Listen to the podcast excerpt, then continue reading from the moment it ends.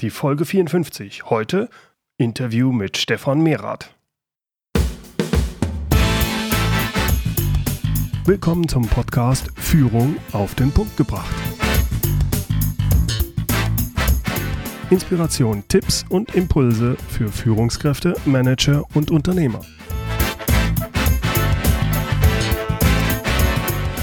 Guten Tag und herzlich willkommen. Mein Name ist Bernd Gerob. Ich bin Geschäftsführer-Coach und Führungstrainer in Aachen. Eigentlich wollte ich heute darüber sprechen, wie Sie als Führungskraft Ziele mit Ihren Mitarbeitern vereinbaren. Nun, aus aktuellem Anlass verschiebt sich aber diese Folge auf übernächste Woche, also auf Folge 56. Warum?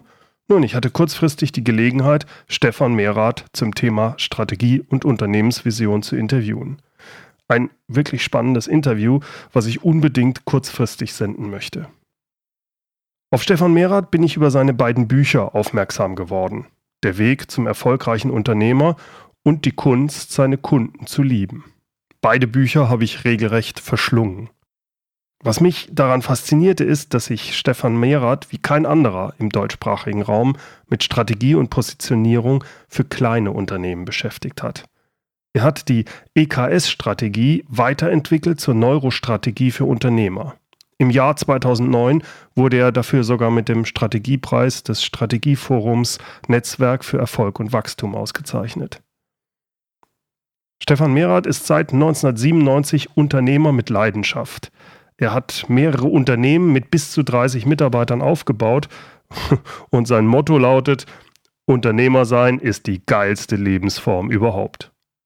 2007 verkaufte er sein zweites Softwareunternehmen, um sich ausschließlich der Tätigkeit als Unternehmercoach, Seminarleiter und Buchautor zu widmen.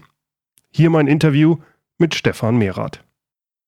Hallo Herr Merath, schön, dass das Interview so kurzfristig klappen konnte. Ich freue mich richtig, mit Ihnen über Strategie zu sprechen. Hallo Herr Gerob, danke für die Einladung und äh, ich freue mich natürlich auch, dass Sie äh, mich interviewen wollen. In jedem Fall. Ich habe es Ihnen ja eben schon gesagt, Ihr Buch Der Weg zum erfolgreichen Unternehmer ist eines der ganz wenigen Bücher, was ich für Unternehmertum immer wieder gerne empfehle. Sie haben mit diesem Buch ja auch den Strategiepreis im Jahr 2009 gewonnen und gehen auch in Ihrem zweiten Buch, Die Kunst, seine Kunden zu lieben, auf einen speziellen Strategieansatz ein, den Sie Neurostrategie nennen.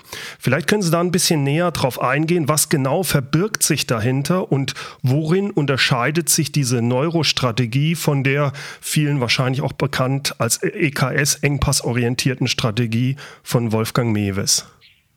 Also vielleicht erst zur engpasskonzentrierten Strategie, die ist ja nun äh, ich sag mal, ein klein wenig in der Versenkung verschwunden, ist aber meines Erachtens nach die Ursache dafür, dass wir so viele starke deutsche Mittelständler haben. Also die ganzen mhm. Unternehmen, die Wirt, Kercher und so weiter, die sind durch die EKS erst richtig groß geworden. Und äh, die Idee von der EKS ist eigentlich, sich zu fokussieren auf eine kleine Zielgruppe und deren brennendes Problem zu lösen. Und diese Grundidee, äh, die kann ich absolut hundertprozentig unterschreiben. Mhm. Jetzt ist die EKS natürlich schon relativ alt. Also die sind 50er, 60er, Anfang der 70er Jahre entwickelt worden und hat bestimmte Dinge, die neue Erkenntnisse, die, die wir haben, einfach nicht aufgenommen. Vor allen Dingen Erkenntnisse aus den Neurowissenschaften aus den letzten Jahren, wo es eben darum geht, äh, dass äh, der Mensch, weiß man heute, Entscheidungen halt nicht rational als äh, logisch abwägender Mensch trifft, sondern die meisten Entscheidungen werden emotional getroffen. Und das ist was, was in der EKS so nicht enthalten ist. Es hm. betrifft einerseits die Kunden, dass oftmals die Kunden überhaupt gar nicht äh, rational entscheiden, sondern eher aus, aus dem Gefühl raus. Das heißt, wenn ich dann ein Produkt entwickle oder ein Angebot entwickle, das nur auf einen rationalen Nutzen hin orientiert ist, dann ist es oftmals am Bedürfnis des Kunden vorbei. Das heißt, ich muss da schon ganz andere Aspekte, die Emotionen der Kunden berücksichtigen. Das ist die eine Seite. Und die andere Seite ist, es wird auch klassischerweise davon ausgegangen, dass der Unternehmer, der strategisch sozusagen, selbst ein rational handelnder Mensch ist. Wenn er als Kunde emotional entscheidet, dann ist naheliegend, dass er als Unternehmer auch oft emotional entscheidet.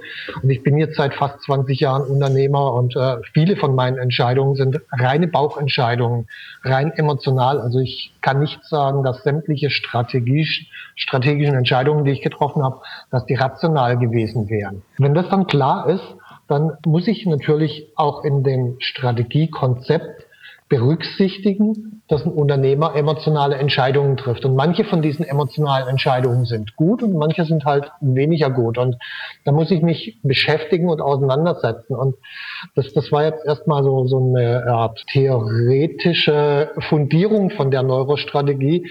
Wenn ich jetzt zur praktischen Seite komme, ist es so, dass es ganz oft gibt es gute Strategiekonzepte, die ausgearbeitet wurden, auf dem Papier stehen und die gibt man einem Unternehmer und die kommen einfach nicht ins Leben. Es gibt andere Unternehmer, die haben überhaupt gar keine Strategie und werden trotzdem super erfolgreich. Und äh, da fragt man sich natürlich schon, wie kommt das? Das kann ja nach dieser klassischen Erklärung äh, eine gute Strategie für zum Erfolg kann es ja nicht sein.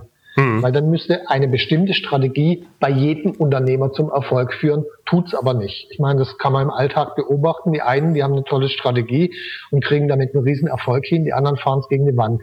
Und das, das ist das, was die Neurostrategie erklärt. Ich hatte das so verstanden, dass es da sehr stark um die Werte geht äh, und die Motivation des Unternehmers, Glaubenssätze und so weiter. Also äh, wird ja in Ihrem Buch auch sehr spannend, anhand eines Beispiels wird man so an die Hand genommen, durchgenommen. Das mhm. hat mich sehr beeindruckt, muss ich sagen, und mir sehr gut gefallen. Wo es da auch äh, immer wieder dann, wenn es um Motivation geht, geht es natürlich auch um Unternehmensvision. Jetzt gibt es ja nur sehr wenige Unternehmen, die aus meiner Sicht eine richtig mitreisende Unternehmensvision haben. Je größer die Unternehmen, desto schlimmer wird das. Das sind meistens mhm. gar keine Unternehmensvisionen ja mehr. Mhm. Woran liegt das und was kann ich gerade als kleiner Unternehmer, was kann ich da tun, um zu einer mitreisenden Unternehmensvision zu kommen?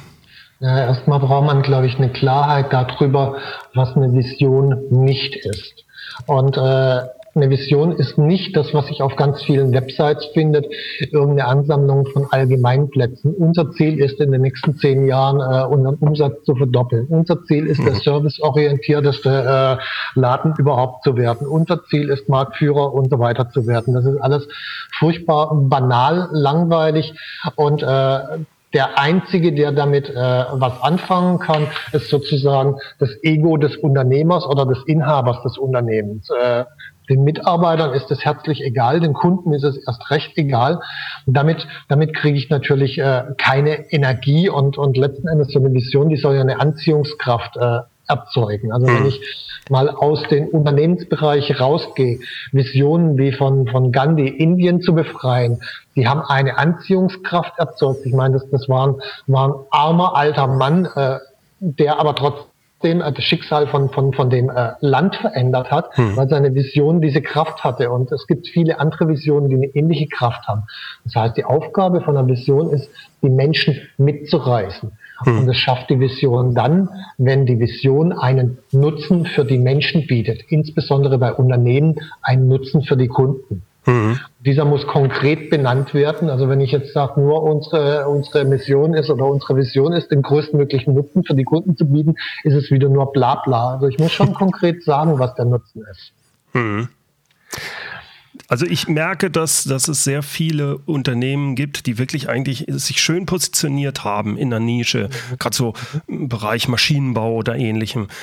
Und es, äh, und der, der Unternehmer an sich hat was Tolles aufgebaut, ist wirklich die mhm. Nummer eins deutschlandweit in einer bestimmten Nische, aber er tut sich unheimlich schwer, die Unternehmensvision zu mhm. formulieren. Also wirklich, gerade wenn sie jetzt ein Techniker ist, wie helfen Sie da solchen Menschen? Was ist da der beste Weg? Also der, der, der erste Satz, den ich sage, ist, mach dir erstmal überhaupt gar keinen Stress damit. Weil, äh, nochmal zurück, ich habe gerade dieses Beispiel mit Gandhi nicht zufällig gewählt. Äh, wenn man sich überlegt, äh, der Gandhi, der war Ende, Ende des 19. Jahrhunderts in Südafrika und ist dort im Zug gefahren, in erste Klasse Abteil, mit einem Ticket der ersten Klasse und ist dann vom Schaffner rausgeschmissen worden, weil er die falsche Hautfarbe hatte. So, und wenn jetzt in dieser Situation, wenn der aufgestanden wäre aus dem Staub und gesagt hätte, meine Vision ist, ich befreie jetzt Indien, das macht überhaupt gar keinen Sinn. Das heißt, was der erstmal gemacht hat, ist zu sagen, äh, das ist ungerecht, ich muss dagegen vorgehen und hat er angefangen, eine Passverbrennung zu organisieren. Die Vision, die ist erst 30 Jahre später entstanden, dass er gesagt hat, mein Job ist Indien zu befreien. Heißt, ich glaube, es ist ein großer Irrtum, davon auszugehen, dass eine Vision am Anfang stehen muss. Eine Vision entsteht im Lauf eines Prozesses, im Lauf eines Unternehmerlebens. Es gibt ganz, ganz wenige Unternehmen, wo die Vision wirklich am Anfang stand. Und ich glaube, diese Zeit, die sollte man sich auch lassen letzten Endes. Mhm. Das heißt, sich ähm, am Anfang eher auf seine Werte, auf seine Grundmotivation, wenn ich halt Techniker bin und es macht mir Spaß, äh, an einer bestimmten Sache zu arbeiten. Wichtig ist, das Entscheidende ist der Kundennutzen, dass der mir klar wird, oder? Genau, genau. Also ich würde immer immer eigentlich mit der Strategie anfangen, weil die kann ich wesentlich systematischer, einfacher und schneller entwickeln als eine Vision. Eine Vision entwickelt sich erst im Lauf der Zeit und Sie, Sie haben es gerade gesagt, ich muss mich auf meine Werte konzentrieren und diese Werte, die geraten irgendwann von alleine in Konflikt mit einer anders gearteten Realität. Wenn ich äh, eine bestimmte als Techniker eine bestimmte Genauigkeit und Präzision, wenn ich wenn ich dafür lebe oder eine bestimmte Bedienerfreundlichkeit, dann gerät es in Konflikt mit einer anders gearteten Realität und daraus kann dann eine Vision entstehen. Also wenn ich mir zum Beispiel äh, Steve Jobs anschaut, der hatte schon Vorstellungen davon, wie Menschen mit Computern interagieren können sollten. Und dann ist er halt auf diese, diese Kisten da in den 70er Jahren gestoßen, die völlig anders aufgebaut waren, wo eigentlich kein normaler Mensch mit umgehen konnte. Und aus diesem Konflikt raus ist im Laufe der Zeit eine Vision darüber entstanden, wie diese Mensch-Maschine-Interaktion aussehen sollte. Das heißt, hm. erstmal auf die Werte konzentrieren, dann entsteht ein Konflikt und daraus entsteht eine Vision. Und zwar nur dann, wenn ich handle, weil nur dann habe ich die Konflikte. Mhm. Inwieweit ist, wenn ich ein bestehendes Unternehmen habe, was sagen wir mal seit fünf, sechs, vielleicht zehn Jahren auf dem Markt ist, ich habe 30, 40, 50 oder 100 Mitarbeiter, ja. inwieweit wenn ich mich mit Strategie beschäftige oder auch mit der Vision, mit der Formulierung, inwieweit würden Sie sagen, ist es wichtig, die Mitarbeiter zu involvieren und inwieweit ist es eigentlich Aufgabe des Unternehmers? Na gut, da habe ich zugegebenermaßen eine relativ radikale Position, die sich von vielen anderen äh, Unternehmern, aber auch Beratern äh, deutlich unterscheidet. Also meine Meinung ist, hatte ich auch in meinem ersten Buch geschrieben, es gibt äh, die Rollen zwischen Fachkraft, Manager und Unternehmer. Mhm. Und jede dieser Rollen, die haben bestimmte Aufgaben. Also eine Fachkraft, die muss halt irgendwie ein geiles Produkt erstellen, die muss toll verkaufen können. All diese Dinge muss sie toll können. Der Manager, der muss Systeme schaffen, dafür sorgen, dass alle gut zusammenarbeiten. Und der Unternehmer, der ist dafür verantwortlich, die Idee und den Traum und die Energie und die Strategie hinter dem Ganzen zu entwickeln. Aus dieser Grundidee ergeben sich sieben Aufgabenbereiche des Unternehmers. Und die erste ist, sich mit den Werten und der Vision zu beschäftigen und die zu, in, in das Unternehmen reinzutragen. Und das zweite ist, Strategie in das Unternehmen reinzutragen. Das heißt, das ist eine ganz klare Verantwortlichkeit des Unternehmers und meines Erachtens nach muss auch die schlussendliche Entscheidung bei ihm liegen. Ich glaube, die Ursache dafür, Sie haben es vorher gesagt, die ganzen Großunternehmen, je größer die werden, desto schlimmer werden die Visionen äh, und äh, desto austauschbarer. Das liegt genau daran, dass die im Team entwickelt werden und dann äh, entstehen Kompromisse.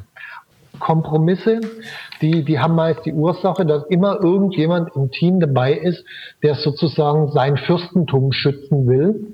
Und äh, dann, äh, weil er natürlich nicht sagen kann, ich schütze ja gerade mein Fürstentum, versucht er da irgendwelche sachlichen Argumente vorzuschieben.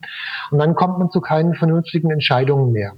Mhm. Wenn man sich das mal praktisch anguckt, als Steve Jobs 1997 ist er wieder zu Apple zurückgekommen und da waren die ziemlich in der Krise und er hat einen Turnaround hingekriegt.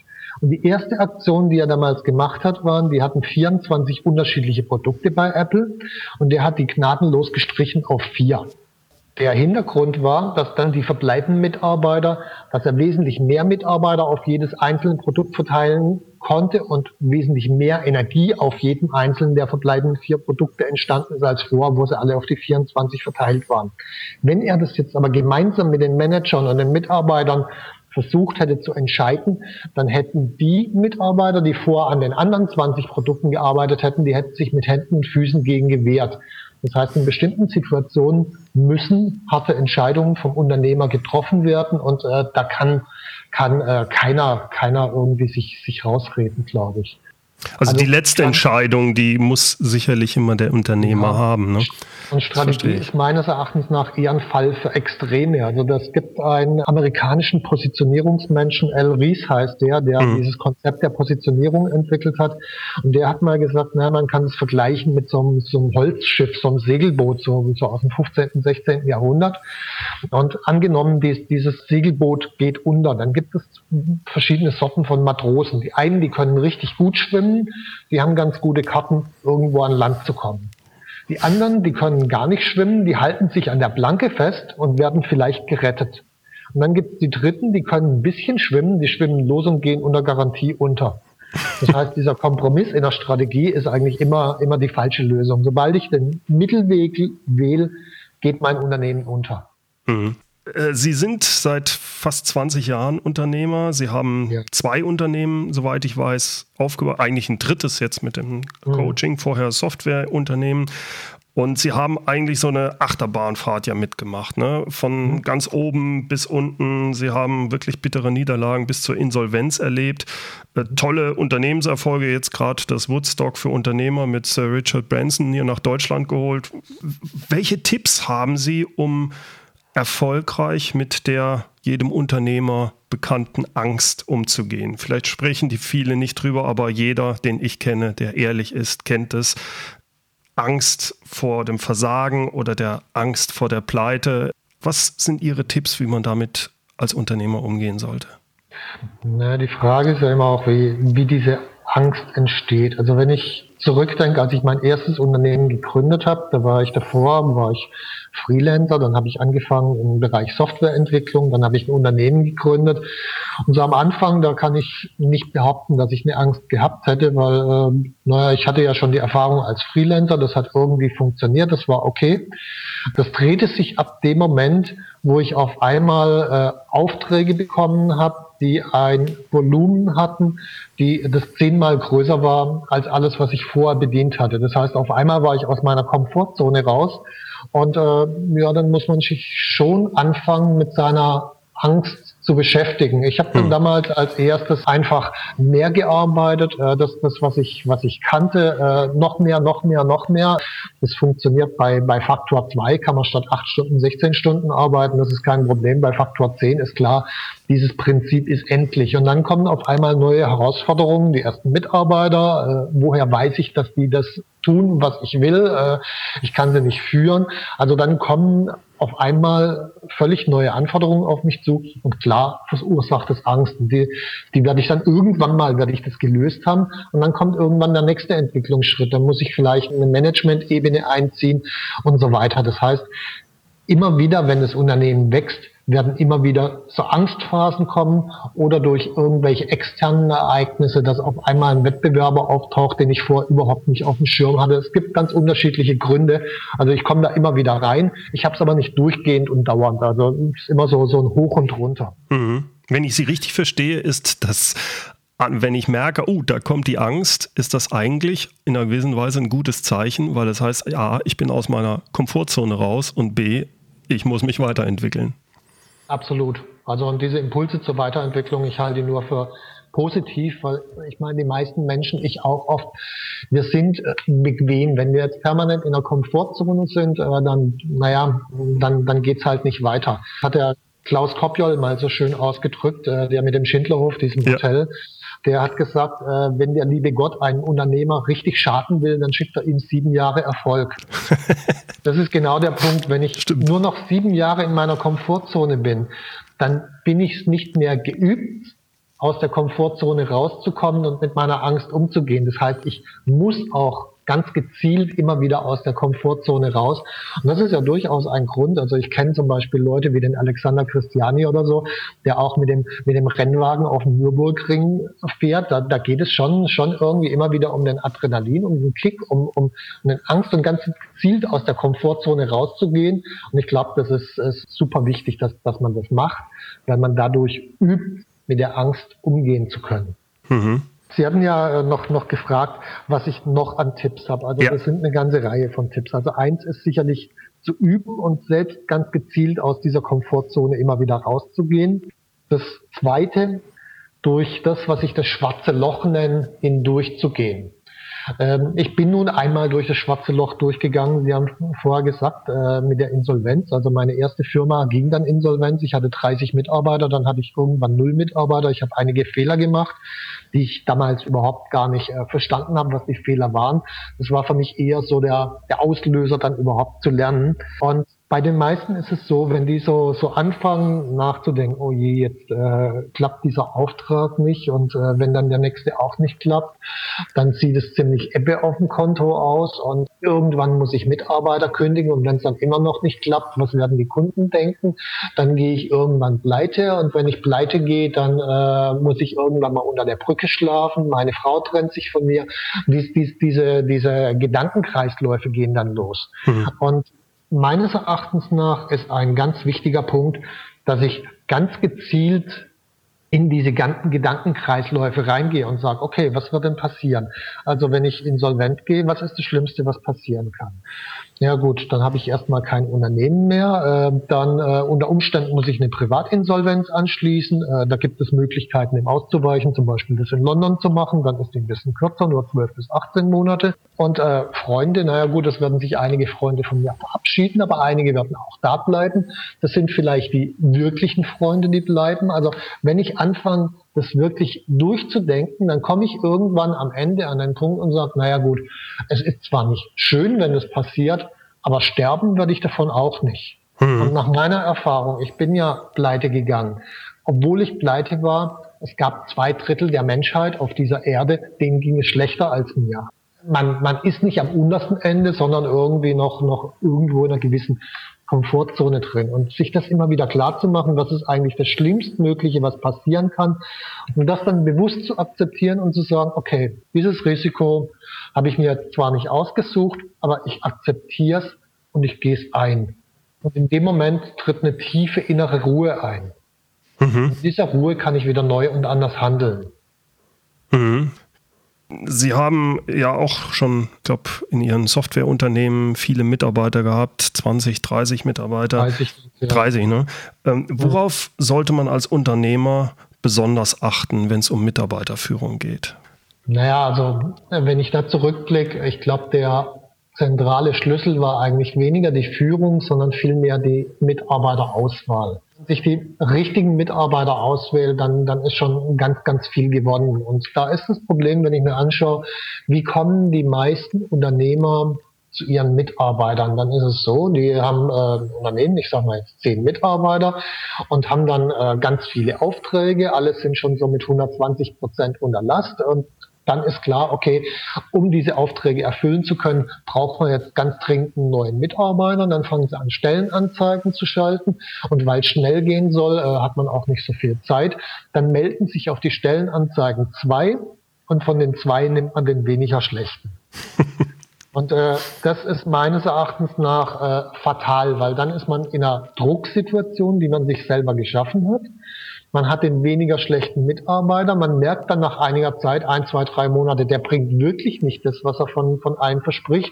Man kann ihn aber auch nicht vor die Tür setzen wieder, weil man ist ja unter Druck. Diese selbstgeschaffene Zwangssituation führt zu schlechten Entscheidungen. Mhm. Ich glaube, der Weg kann nur der sein, dass ich mir ähnlich wie im Vertrieb, ich fange ja auch nicht erst dann an zu verkaufen, wenn das Konto leer ist, sondern ich verkaufe schon vorher. Ich schaffe mir sozusagen so, so einen Vertriebstrichter von, von Interessenten, von Leuten, denen ich ein Angebot gemacht habe, die ja schon einmal gekauft haben, mhm. die Verkäufer sind und so weiter, mir einen ähnlichen Trichter für meine Mitarbeiter zu schaffen. Also da kommen dann Leute rein, äh, wo ich mir vorstellen könnte, die könnten vielleicht irgendwann mal für mich arbeiten. Also wenn ich auf eine Messe gehe, dann interessiert mich nicht nur das Produkt des Wettbewerbers, sondern wenn der zufälligerweise auch einen geilen Verkäufer hat, dann lasse ich mir die Visitenkarte geben, aber nicht um von dem zu kaufen, sondern um den irgendwann mal abzuwerben, wenn ich einen Verkäufer brauche. Das heißt, ich sammle ganz gezielt in einen Pool. Das ist eine permanente Aufgabe. Das kann ich auch wirklich, die Top-Mitarbeiter kann ich das auch machen lassen. Und wenn ich dann wirklich einen brauche, dann muss ich nicht erst lang Anzeigen schalten, sondern dann habe ich einen Pool von 20, 50, 100 Adressen. Und dann greife ich da einfach mal rein und sage, habt ihr nicht Lust, irgendwie euch mal vorzustellen und hier zu arbeiten? Das ist das, was Sie ja auch sagen, eine wichtige Aufgabe des Unternehmers ist das Networken. Und mhm. über das Networken bekommt man natürlich auch diese das Wissen um die verschiedensten zukünftigen Mitarbeiter. Diesen Pool zu schaffen, ist, das ist unglaublich wichtig, weil ja. man muss sich wirklich vergegenwärtigen, was die Konsequenz von falschen Mitarbeitern sind. Also wenn ein Mitarbeiter, ein falscher Mitarbeiter im Unternehmen angestellt ist, es gibt aus den USA eine Untersuchung angenommen, der ist zwei Jahre da, dann kostet der durch äh, die Fehler, die er gemacht hat, durch das, wie er die anderen Leute abgelenkt hat, durch versiebte Aufträge und so weiter, das Zwölffaches seines Jahresgehalts. Also der ist zwei Jahre da und ich bezahle sozusagen zwölf Jahre. Wenn man sich das klar macht, dann ist auch klar, wie wichtig die richtige Mitarbeiterauswahl ist. Herr Merath, was ist Ihr wichtigster Tipp für Unternehmer, um erfolgreich und erfüllt zu sein? Auf meinem ersten Buch steht hinten drauf, wenn Ihr Unternehmen wächst, dann haben Sie zwei Möglichkeiten. Möglichkeit eins, sie wachsen mit und haben Erfolg. Und Möglichkeit zwei ist, das Unternehmen wächst ihnen über den Kopf und sie gehen unter. Den Spruch finde ich richtig klasse. und die Botschaft dahinter ist, der Schlüssel ist, an der eigenen Persönlichkeit zu arbeiten. Sich immer wieder, was wir vorher hatten, aus der Komfortzone rauszubewegen, mit seinen Ängsten umgehen zu lernen, sich selbst weiterzuentwickeln, mit seinen Strategiekompetenzen, mit seiner Kompetenz eine Vision zu entwickeln. Ich habe von wirklich, wirklich extrem guten Unternehmern äh, mit denen habe ich gesprochen, wie viel Zeit sie investieren in die Entwicklung ihrer eigenen Persönlichkeit. Und äh, das waren Zahlen zwischen 30 bis 50 Prozent ihrer Arbeitszeit. Hm. Das muss sich wegtun. Ein normaler Unternehmer, ich sage mal jetzt 10, 12, 15, 20 Mitarbeiter, der kann sich gar nicht vorstellen, 30 bis 50 Prozent seiner Zeit in die Persönlichkeitsentwicklung zu investieren. Hm geht auch nicht über Nacht. Ich meine, diese erfolgreichen Unternehmer, mit denen ich da gesprochen habe, die sind auch nicht über Nacht erfolgreich geworden. Das ist ein Prozess von 10, vielleicht 20, 30 Jahren. Aber ich muss das Ziel haben, dahin zu kommen. Ne? Arbeiten und dieses Ziel haben, das, das ist für mich der Schlüssel. Herr Merath, ich bedanke mich recht herzlich für dieses tolle Interview. Vielen Dank. Ich bedanke mich auch recht herzlich, Herr Gerob, für das Gespräch. Hat mir viel Spaß gemacht. Und ich hoffe, dass Ihre Zuhörer eine Menge mitnehmen können. Da bin ich mir sicher. Vielen Dank, Herr Merath. Soweit mein Gespräch mit Stefan Merath. Mehr Informationen und auch die Links zu seiner Webseite www.unternehmercoach.com finden Sie in den Show Notes unter mehrführen.de-podcast 054. Dort gibt es auch den Link und weitere Informationen zu seinen beiden Büchern der Weg zum erfolgreichen Unternehmer und die Kunst, seine Kunden zu lieben. Die Bücher gibt es auch als Hörbücher. Stefan Merath bietet übrigens vom 3. bis 5. Juli einen Strategie- und Positionierungsworkshop an.